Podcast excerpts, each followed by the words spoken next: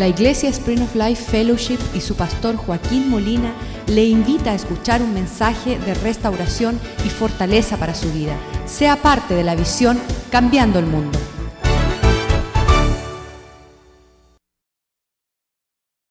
damos gracias esta noche por tu bondad en nuestras vidas. Te damos gracias que hay una iglesia deseosa de recibir tu provisión. Que tu rocío del cielo, tu maná del cielo, tu pan, tu provisión que nos nutre, tu palabra, sea bien recibida. Lo consideramos un privilegio estar en tu presencia, recibiendo tu palabra, celebrando tu presencia. Pedimos que esta noche nuestro corazón, en nuestros oídos, nuestra mente estemos atentos para recibir lo que tienes para nosotros. Sentimos, Señor, que hoy puede ser la diferencia de alcanzar los gran, el gran galardón y recompensa y los tesoros que tiene para aquellos que buscan de ti de todo corazón. Llénanos de tu Espíritu Santo. Danos sabiduría, entendimiento. Que tu palabra sea lámpara a nuestros pies para no tropezar que tu palabra sea una espada de doble filo y que sea bien experta en dividir para discernir entre el alma y el espíritu. Opera en nuestro corazón a través de tu palabra. Haz una obra perfecta para que nuestra vida muestre el fruto y la cosecha de aquellos que son el plantío de Jehová.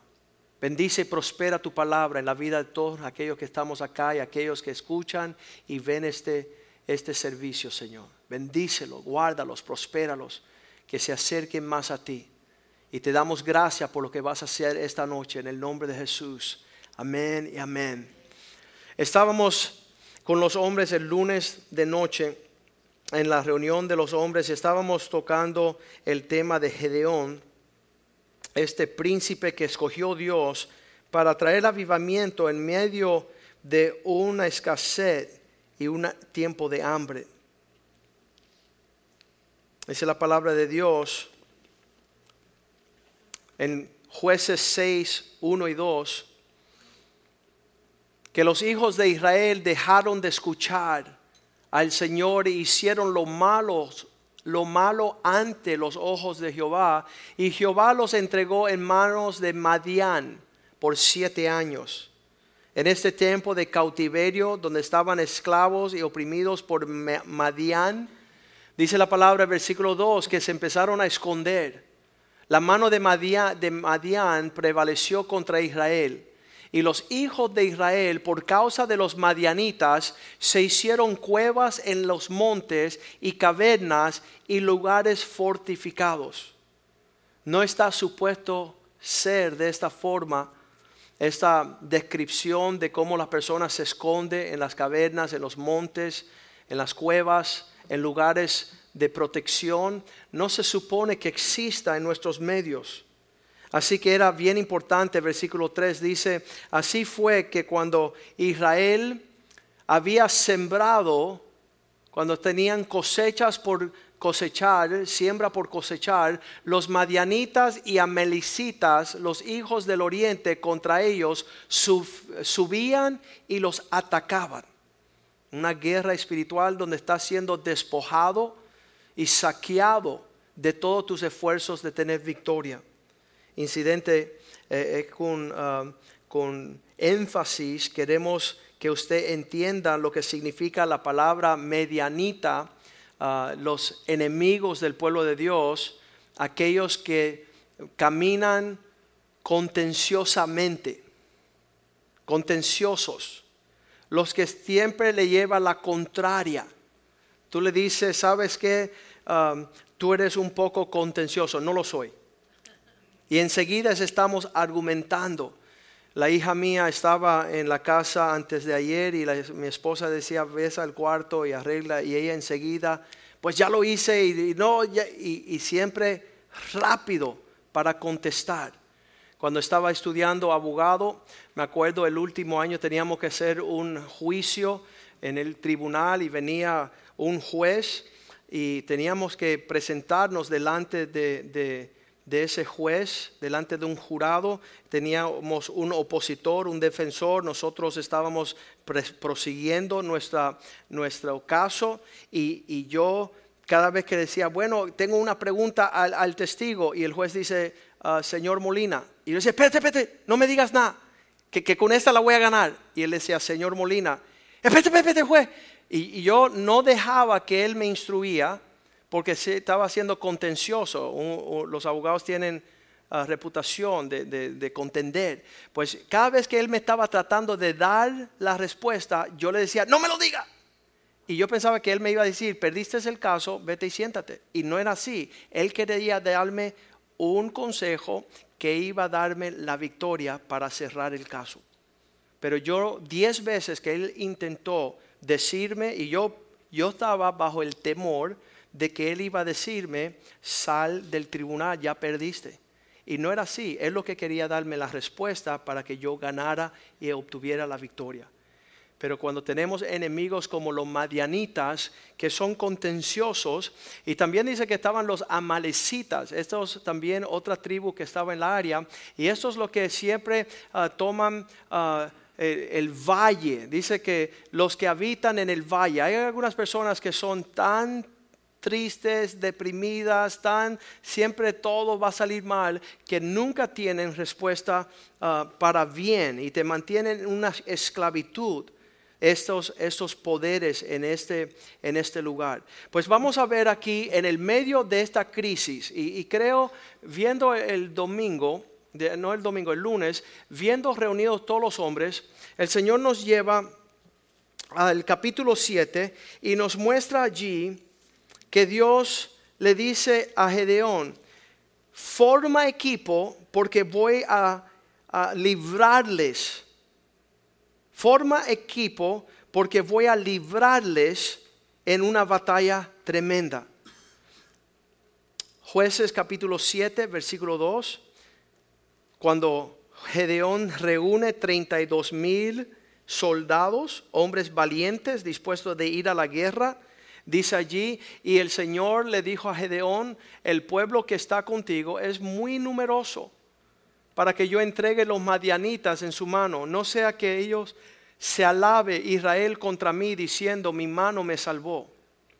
Alguna forma 32 mil iba a ser demasiados soldados y el Señor dispone en el versículo 3 unas condiciones y dice, ahora pues, haz pronunciar, progonar en el oído del pueblo diciendo, ¿quién está caminando en temor? ¿Quién se estremece? Que se levante y vuelva desde el monte de Galaad. Y se devolvieron del pueblo veintidós mil y quedaron diez mil en una primera camada donde Dios está calificando, dice, todos los que tienen temor, vuelvan a casa, esto no es para usted.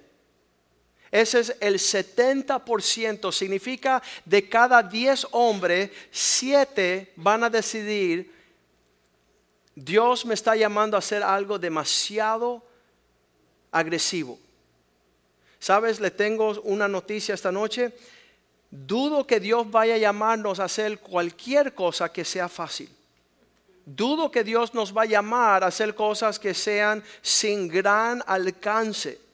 Cuando Dios ah, me, me, señaló que iba a estudiar abogado sin leer, sin escribir, sin ser profesional en estas áreas, eso era un gigante demasiado fuerte. Yo decía, Señor, mejor voy a ser plomero, voy a ser electricista, quizás policía para no tener que leer y estudiar tanto, porque veía a ese gigante demasiado grande. Entonces, a través de muchas batallas, me he dado cuenta que Dios no puede lograr sus propósitos con un corazón temorizado que el alcance de llamar a David a pelear contra Goliat tenía que haber sucedido muchas cosas en la vida de David para él ser un pequeño joven y salir ante un gigante sin temor y decirle, gigante, te fastidiaste porque te encontraste conmigo, sin ningún temor en su corazón. Entonces veo que siete de diez hombres no van a poder alcanzar ver la victoria, el propósito de Dios cuando están abrumados por el temor y estremecidos. Veo que las cosas que Dios ha mandado, eh, di el ejemplo anoche del día que nos vinimos a este local, éramos 15 hombres. Y cuando llegamos a este local, estábamos pagando en el otro local, que era un porcentaje, 10% de este local. Estaban pagando 3 mil dólares y llegamos a este lugar y decía, wow, ¿y cuánto vamos a pagar? 15 mil. Salieron corriendo 10 hombres. ¿Cómo vamos a alcanzar pagar una mensualidad tan grande? Y sabes, cinco dijeron, pastor, vamos a hacerlo, lo podemos hacer. Cinco. Hombres valientes, dispuestos a decir, Emma aquí, pastor, ¿cómo es? Vamos. Vamos que Dios está con nosotros. Vamos que Dios nos alcanza a lo largo de que se acerque el futuro. Sentimos la paz, sentimos que Dios estaba, no estábamos presumiendo, estábamos escuchando a Dios, estábamos caminando con Dios. Pero diez de esos hombres salieron corriendo. Y, cuando ellos se dan cuenta, pasan dos meses y el hombre que nos hizo la transacción le empezó a salir en todo su cuerpo tumores. Él estaba tomando a ventaja del pueblo de Dios, porque el alquiler aquí solamente tenía que ser de 8 mil dólares. Y él dice, yo no sé quién son ustedes, pero mira, arréglese con el dueño que ya yo voy a salir de este asunto. Y nos rebajaron la nómina de 15 mil a 8 mil dólares. ¿Y los que, qué pasó con los que se fueron? Se quedaron fuera por una razón. Porque Dios no nos ha dado un espíritu de temor y Dios quiere librar su pueblo del temor, de las preocupaciones. Les voy a decir las estadísticas. El 99% de las cosas que nos preocupan y nos temorizan nunca suceden. ¡Qué locura! Diga amén. Glorifica a Dios. 99% de las cosas que nos toca la puerta, bruja, no existen. Y si yo hubiese vivido la tragedia de todas las cosas que me preocuparon toda la vida, fuera un miserable. Porque estaba rodeado de los medianitas, los contenciosos.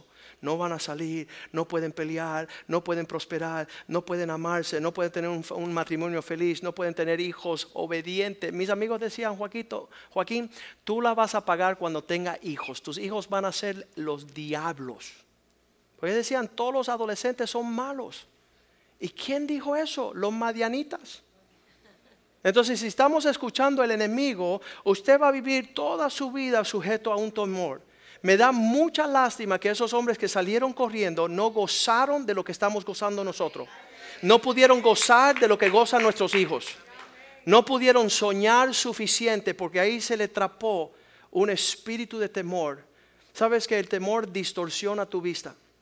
Tú empiezas a ver, dice que estaban temorizados diez de los espías. Dos decían, Josué y Caleb, vamos a arrancarle la cabeza. Dios nos dijo que es de nosotros. Y los otros decían así, decían, parecen gigantes, no van a comer como camarones, como grillos, no van a comer como insectos. Y, sabes que siempre el, el temor distorsiona la realidad. Por eso me encanta andar con personas que no caminan en temor, sino caminan en fe están habiendo por los anteojos del Señor. Cuando tú te pones, le dice el médico a Clarita, Clarita, solamente ah, tu corazón ahora late el 20%. Ella dice, ¿por qué es todo lo que Dios quiere que late? Ella no le da lugar a un espíritu de temor. Yo he aprendido también, yo no voy a escuchar esa voz que me habla con temor. Así que si llega algo a mi puerta con temor, le digo, no, no le abro, no le contesto a usted Usted no proviene de Dios, no proviene del cielo, usted no tiene la, dirección equivocada. Yo no voy a andar temorizado, no voy a andar preocupado, no voy a abrumarme. Hace tiempo que ya decidí obedecer la palabra de Dios. Dios no nos ha dado un espíritu de temor. Lo que me sorprende de todo este, este relato de que Dios despida 22 mil soldados es que el capitán de ellos era una persona temorizada. Gedeón era un hombre que no tenía el valor ni la suficiente y él está, dice la Biblia, vamos a, ver si lo alcanzamos aquí, que él estaba dentro de un um, lagar, ¿verdad? Estaba dentro de, de donde se exprimen las uvas, ¿no? Y dice que estando en ese lugar, Dios se le aparece. Vamos a buscarlo bien rapidito. Ahí está capítulo 6, versículo 11, dice que cuando el, un día vino el ángel de Jehová y se sentó debajo de la encina que estaba en Ofra, la cual eh, era de Joás a Becerrita y su hijo Gedeón estaba sacudiendo trigo en el lagar. Ahí donde se pisotea las uvas para hacer vino, él estaba um, sacudiendo el trigo, que es levantando el trigo para que caiga los granos y se vaya la, paja, ¿no? Entonces él estaba escondido ahí, en un lagar. Eso se hace fuera del lagar. Pero como él estaba atemorizado, él se estaba escondiendo para esconderlo de los madianitas. El hombre estaba no dejando exponerse a los madianitas. Ahora vamos a ver lo que dice el versículo 12. Dios lo saluda, el mensajero del Señor ve en él algo diferente. Y el ángel de Jehová se le apareció y le dijo, Dios está contigo, varón esforzado y valiente. Todo lo opuesto de lo que era él no estaba actuando varonilmente y no estaba esforzándose, no estaba actuando con valor, con valentía. Sabes que yo creo que como Dios nos hizo en su imagen y semejanza, cuando Él nos ve abrazar actitudes que no son conforme el orden de nuestra creación, Dios se, se pone un poco preocupado. En otras palabras, Dios nunca hizo un hombre para que se escondiera. Qué tremendo. Y el hombre se pasa todo el tiempo escondido. Y dice, Señor, líbrame de lo que no es el orden de mi creación. Tú me das un sentido de valor, de valentía, de esfuerzo, de enfrentar. Teníamos nosotros la costumbre cada vez que tocaba la puerta o tomaba el timbre o llamaban del trabajo, dile que no estoy. Escondiéndonos. ¿Y por qué? Por el temor, por la preocupación, por la confusión, por la falta de conocer el orden de nuestra creación. Desde que conocí a Cristo tuve que tomar una decisión, o le creo a Dios o le creo al diablo. O le creo a Dios o le creo a todas las voces que están hablando. Llegó a mi oficina de abogados una mujer y dice, doctor Molina, mi hijo está escuchando voces. Y ella estaba diciendo como que es loquito, está escuchando muchas voces. Y yo le dije, señora, yo también escucho muchas voces. Estoy al alcance de que hay muchas voces hablando, pero es necesario que tu hijo escuche una voz, la voz del Señor. Que podamos discernir, porque esa voz del Señor es el que nos da valentía. Esa voz del Señor te hace parar delante de Goliat, te hace poder caminar sobre las aguas como Pedro, te hace hacer cosas maravillosas donde no se haya esa actitud temerosa. Y entonces ahí empieza los argumentos de Gedeón. Él había abrazado el clima, la atmósfera, las actitudes de sus señores. Aquel, aquel quien usted escucha para obedecer, eres esclavo de ellos. Versículo 13, cuando él empieza a justificarse. Ya Dios le dijo el orden de su carácter, tú eres valiente, eres un hombre esforzado, prepárate para lo que tengo para ti. Y él dice, Gedeón respondió, ay Señor mío, si Jehová está con nosotros, la duda, la duda te lleva al temor. Cuando tú conoces que tú estás en la mano del Señor, que es mejor estar ah, presente en el propósito de Dios que cualquier, eh, ¿cómo le dicen? Ah, cuando está a la deriva, donde el barco se, se está yendo. Hoy estaba escuchando, estaban unos hombres trabajando en el patio mío, estaban escuchando esas canciones de amor. El destino me dijo que te dejara. Y esas cosas no concuerdan con la realidad de lo que dice la palabra de Dios. Que dice lo que Dios unió, que no lo separe el hombre. Qué tremendo. Y eso nos da una certeza, pero si tú estás viendo, oye, ¿cuándo va a venir a tocar el destino? Y esos temores que vienen por encima de nosotros, viene y él empieza a decir, ¿por qué nos sobrevenido todo esto? ¿Y dónde están tus maravillas que nuestros padres nos han contado? ¿Y, dónde ah, fue que Dios nos sacó de Egipto? Y ahora Jehová nos ha desamparado y no nos ha entregado en las manos de los madianitas. Él se hizo un contencioso. Él se hizo igual que los enemigos que los rodeaban. Y yo, yo no quiero tener semejanza con aquellos que me quieren saquear y despojar. Que el Señor los reprenda. El mensajero de Dios lo ignora en versículo 14. Él dice, oye, mister, um, no le dijo así, le dijo, Señor, usted vaya en el poder este que tiene, en la provisión mía. Ve con esta tu fuerza y salvarás a Israel de la mano de esos contenciosos. ¿No te envío yo? ¿Quién te está hablando? ¿Qué, cuál es la voz? ¿Qué, a, dónde te arrimaste que estás escuchando voces más fuertes que la mía, dice el Señor? Esa es la base del temor. Nos hemos distanciado tanto de la voz del Señor que hemos abrazado el temor. Me encanta el versículo, lo tengo por aquí apuntado en Jeremías este ha sido el versículo por excelencia de todos los tiempos que Dios me ha mostrado a lo largo de, mi jornada con el Señor, Jeremías 32, 27, donde Dios repetidamente cuando le estoy diciendo, Señor, abogado, Señor, pastor, ni, Señor, cambiar el mundo, wow. Y sabes qué, siempre el Señor me ha contestado con este versículo, he aquí yo soy Jehová yo soy Dios de toda carne. ¿Habrá algo difícil para mí?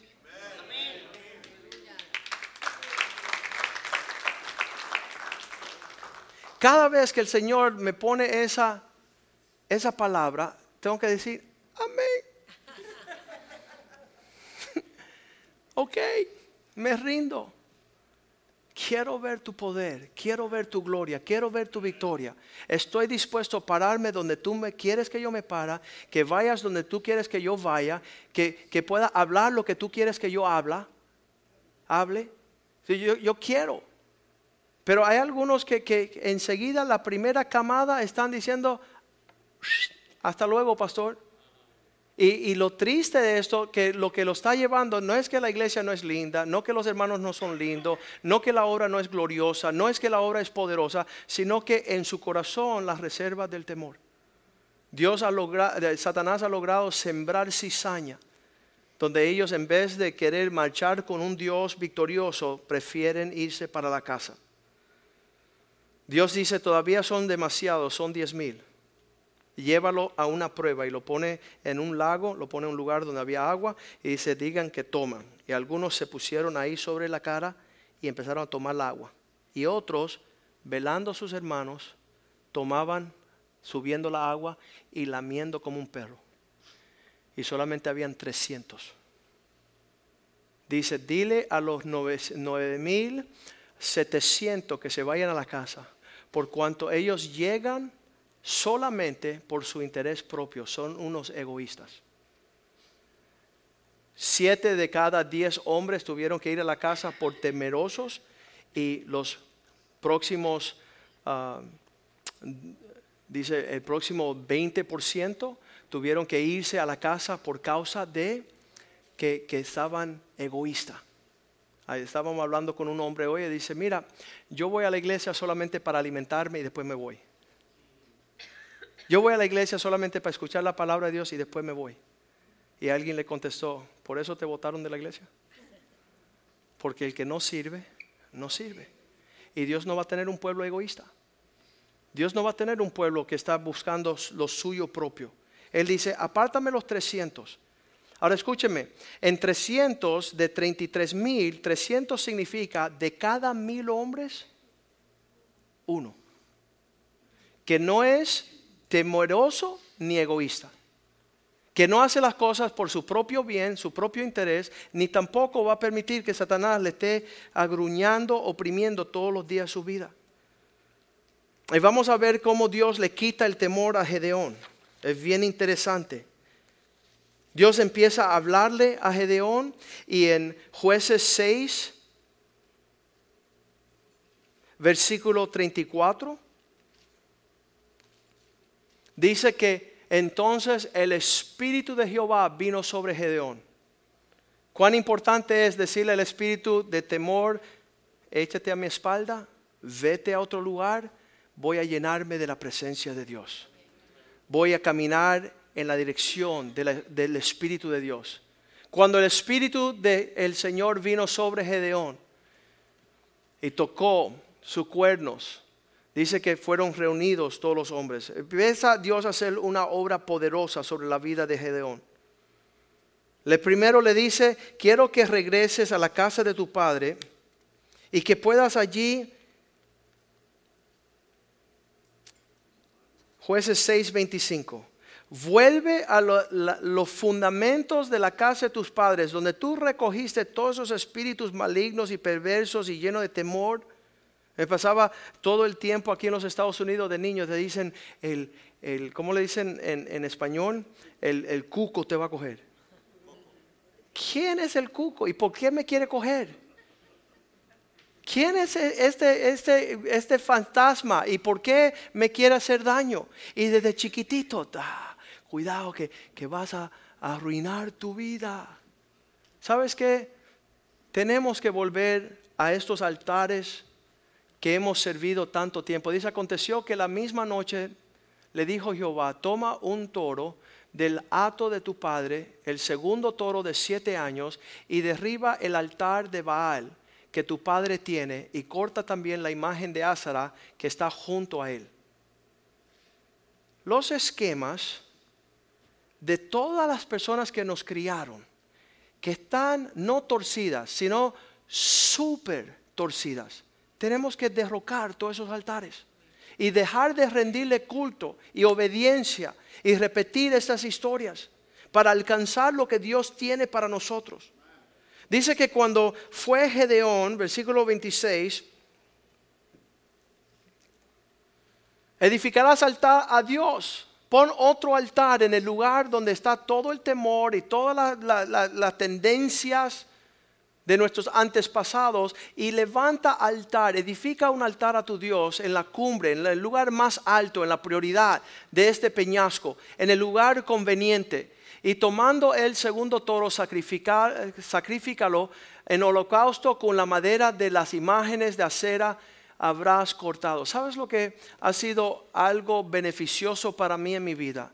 Donde quiera que yo mire para atrás los descendientes de mi padre que trajeron a ellos a esclavitud y derrota y preocupaciones y cuestión, le he declarado guerra para vencerles.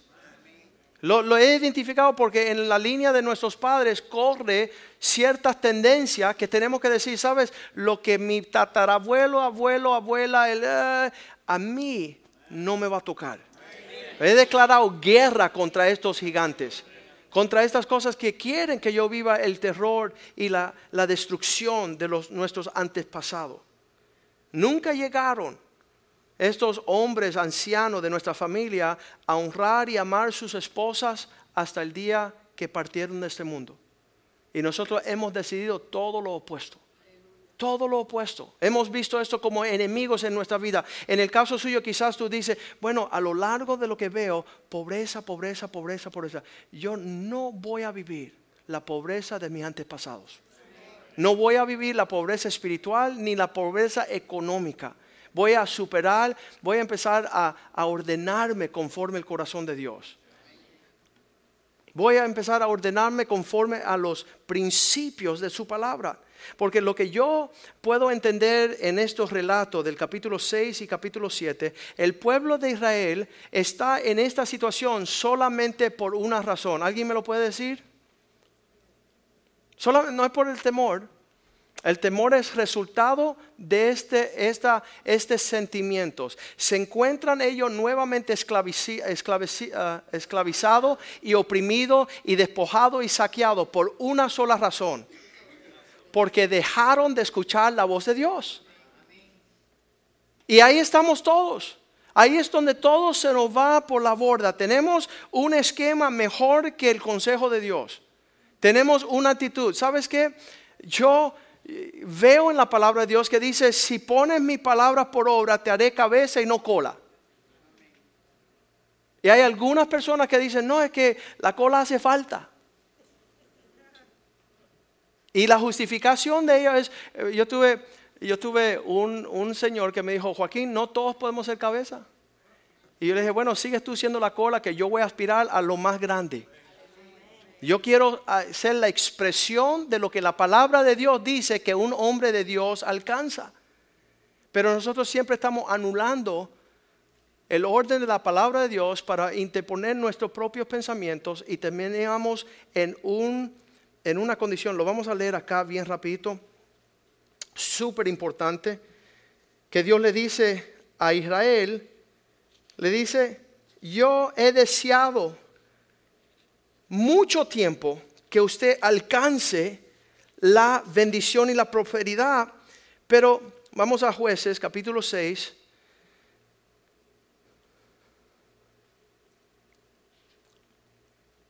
versículo 8. Jehová envió a los hijos de Israel un varón profeta, el cual les dijo, así ha dicho el Señor Dios de Israel, yo os hice salir de Egipto y os saqué de la casa de servidumbre, versículo 9.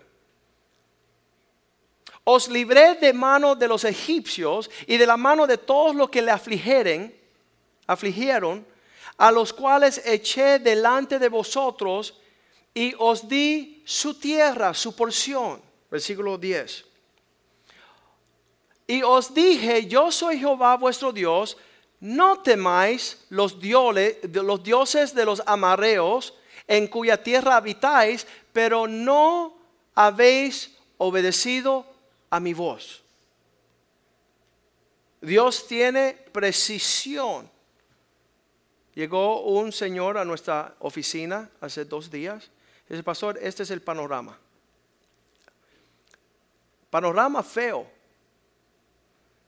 torbellino, insomnia, preocupación, un peso sobre del cual no podemos sobrellevar.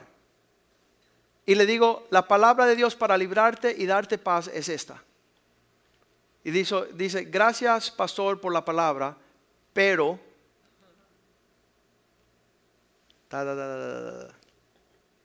y toda su historia. No me voy a apresurar. Hay algunos de nosotros que estamos sumamente idos del consejo de Dios.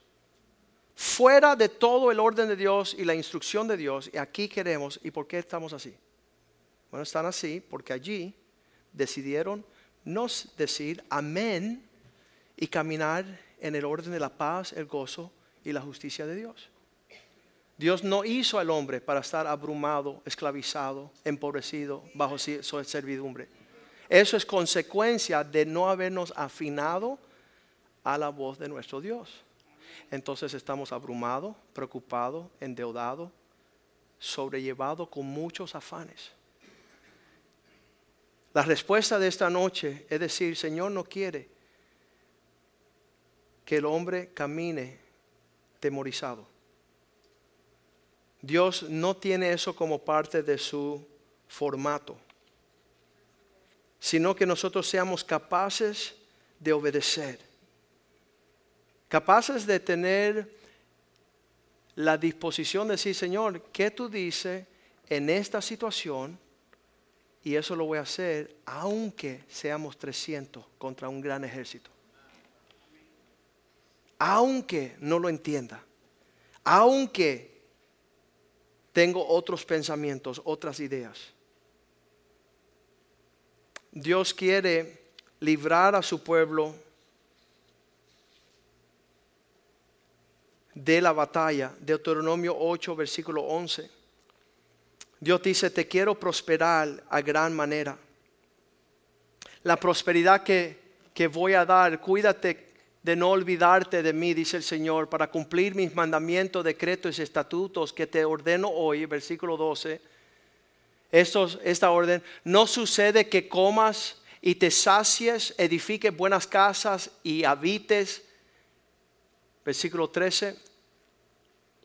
Que empieza a engrandecer tus vacas y tus ovejas, aumenten la plata, el oro y te multiplican y todo lo que tuviese se aumente. Cuando está escuchando a Dios es amplio el campo. Es una provisión que Dios te lleva de victoria en victoria, de gloria en gloria. Es, es un proceso glorioso. Todo lo que siembra el hombre, eso va a cosechar. Toda la obediencia que traemos a nuestra vida va a tener gran cosecha. Pero cuídate. Deuteronomio 20, versículo 11 dice, eh, vamos a excluir aquellos que ah, andan en temor. Andan en temor porque han desobedecido. Han desobedecido porque decidieron escuchar otras voces, andar en otros caminos. Y responderás paz y te abrirá a todo el pueblo en e, ese día que te haya, haya sido tributado. Vamos, vamos a ver cómo el anuncio es, cuídate en ese momento de cada batalla de aquellos que han decidido andar temorizados en su corazón. Que no anden en ese, en, en versículo 8. Vamos a Deuteronomio 20, versículo 8. Dice, y volverán los oficiales, los ancianos, a hablar al pueblo y dirán, ¿Quién es hombre medroso y pusilánime? ¿Quién es? ¿Quiénes son entre nosotros los que están medrosos y de doble ánimo? Los que no están escuchando a Dios. Los que no están dispuestos a decir, amén. A estos que están medrosos y pusilánime, vaya y vuélvese a su casa para que no apoque el corazón de su hermano como el corazón de él. El temeroso empieza a infectar a todo lo que tú no escuchaste. ¿Qué, escuché? ¿Qué, no escuché? No, que las cosas están malas. Pues ¿quién, ¿quién, te dijo eso? Yo estaba leyendo el periódico, en el noticiero ya dice que aquí todo el mundo va a perder su casa. Todo el mundo va a perder su trabajo. Los hijos de todo el mundo van a salir mal. Y eso es, una preocupación para nosotros, porque ahí no hay victoria, ahí no hay prosperidad. Gedeón finalmente escucha a Dios, le pone todas las señales, está dispuesto a pelear las batallas del Señor. Fíjate qué valiente se puso Gedeón y los que andaban con él, que no le importó que solamente hubiese 300 yendo a la batalla. 300 varones esforzados y valientes. Para la derecha, para la derecha, para la izquierda, para la izquierda, para arriba, para arriba. Vamos a ganar las batallas para el Señor. Vamos a jactarnos en la fidelidad de nuestro Dios. Vamos a caminar en las proezas de nuestro Dios. Vamos a ponernos de pies en este, día. ¿Sabes qué? Digámosle al Señor, Señor, quiero que saques todo espíritu de temor de mi descendencia. No quiero heredar no hay temor como heredar de los impíos. No quiero recibir en mi corazón, no quiero infectar el corazón de mis hijos. Muchas veces me encuentro repitiendo las mismas palabras que me dijeron mis tíos y mis abuelos y mis tías y mis primos que decían, mira, cuidado, no te coja el cuco. O cualquier cosa que le vamos a decir. Y todo es la base de lo que está corriendo por generaciones que nos tiene paralizado. No estamos desprendiendo de, esas, de esos lazos. Y vamos a pedir que los sugieres suban también. Estamos desprendiéndonos de los lazos de aquello que temoriza, que nos paraliza. No voy a poder ser un cristiano en serio. No podremos tener una iglesia que cambie el mundo. No tendremos las finanzas para ¿Sabes qué? Pregúntale a Dios. Y yo estoy seguro que Dios le va a decir, ¿habrá algo difícil para mí? ¿Habrá algo que yo no pueda hacer?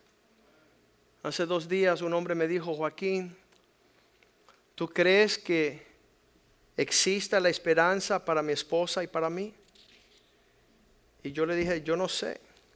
¿Tú crees en un Dios omnipotente? Dice, no, no, no, pero yo quiero saber si si de alguna forma cuando algo muere, si puede resucitar. Y le digo, bueno, pregúntale a Cristo. Él dice, yo soy la resurrección en la vida.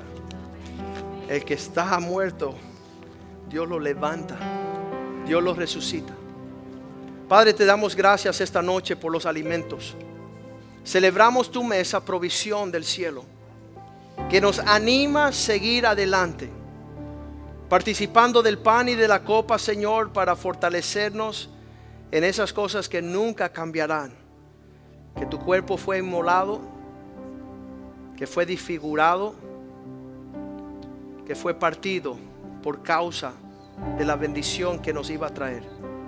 Nosotros estaríamos en figura, unidos en un solo cuerpo. Bendice el pan y la copa, Señor. La copa siendo, dándonos memoria de la sangre del Cordero que quita el pecado del mundo. Bendice la copa para que nos dé el poder de caminar en el perdón del pecado.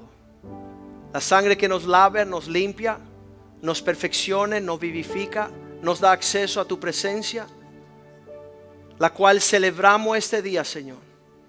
Y por eso examinaremos nuestro corazón, nuestra mente, nuestro caminar, para participar en una forma que es digna, Señor. Glorifícate esta noche, sanando los enfermos Glorifícate esta noche fortaleciendo a los débiles, animando los desanimados, levantando a aquellos, Señor, que han caído. Bendice esta mesa, te lo pedimos en el nombre de Jesús. El pueblo de Dios dice amén. Pueden tomar